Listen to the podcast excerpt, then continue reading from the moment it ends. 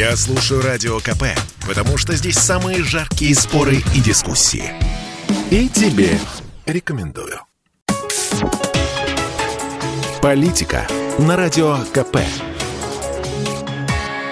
годовщина ввода советских войск в Афганистан. Спецподразделения ГРУ и КГБ взяли штурмом резиденцию руководителя Афганистана Амина. Операция называлась «Шторм-333». Амин был убит. Началась долгая девятилетняя война, которой только с одной нашей стороны погибло 15 тысяч человек. Как почитали американцы, эта война обошлась СССР 50 миллиардов долларов. 42 года прошло. Мы помним этот антивоенный урок.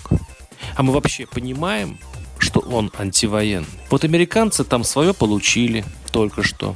Для них теперь ворваться в чужую страну – дело нежелательное, опасное, нервное. Но любой военный конфликт у них теперь аллергия. И так заведено. Поставки цинковых гробов и сжигание десятков тонн денег – горькое, но хорошее лекарство для агрессора. Посмотрите историю войн 20 века. Те, кто их начинал, те, кто надеялся решить свои проблемы безопасности потерянных территорий, воссоединения народов, обычно увеличивал эти проблемы раз в миллиард. Что в Первую мировую, что во Вторую, что десятки мелких войн, страна-агрессор или тонула в собственной чужой крови, рассыпаясь на глазах, или в лучшем случае получала а. партизанщину, которую нынче модно называть терроризмом, б необходимость выплачивать формально побежденной стороне астрономические деньги для покупки лояльности населения. Современные агрессоры, по сути, шизофреники, застрявшие сознанием в 17-18 веках. Они думают, если воткнуть свой флаг на главной площади, оккупированной, они это будут называть освобожденной, страны, то территория, слава и величие их империи возрастает. Сейчас это работает наоборот. Пролитая кровь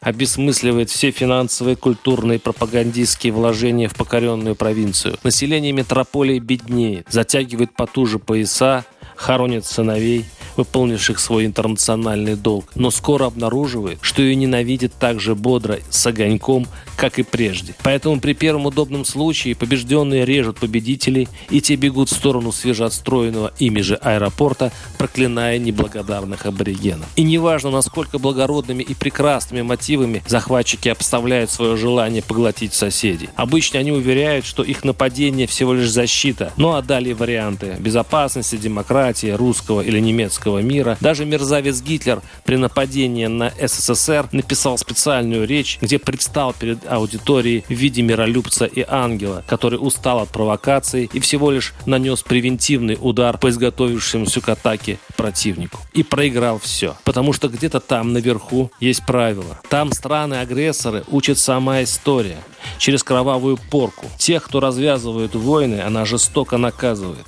Она стегает агрессоров металлическими розгами, уверен приговаривая «не нападай, не нападай». И следующий, кто, неважно с какой стороны, попытается воплотить лихой лозунг русских пофигистов «можем повторить», в сегодняшний день ждет полный провал и позор для всей его нации. Когда-нибудь настанет день, когда человечество опытным путем достигнет простого понимания. Нельзя нарушать международное право ни под какими предлогами. Эти законы написаны кровью многих народов. И они гласят «Не стреляй первым и не желай чужой земли».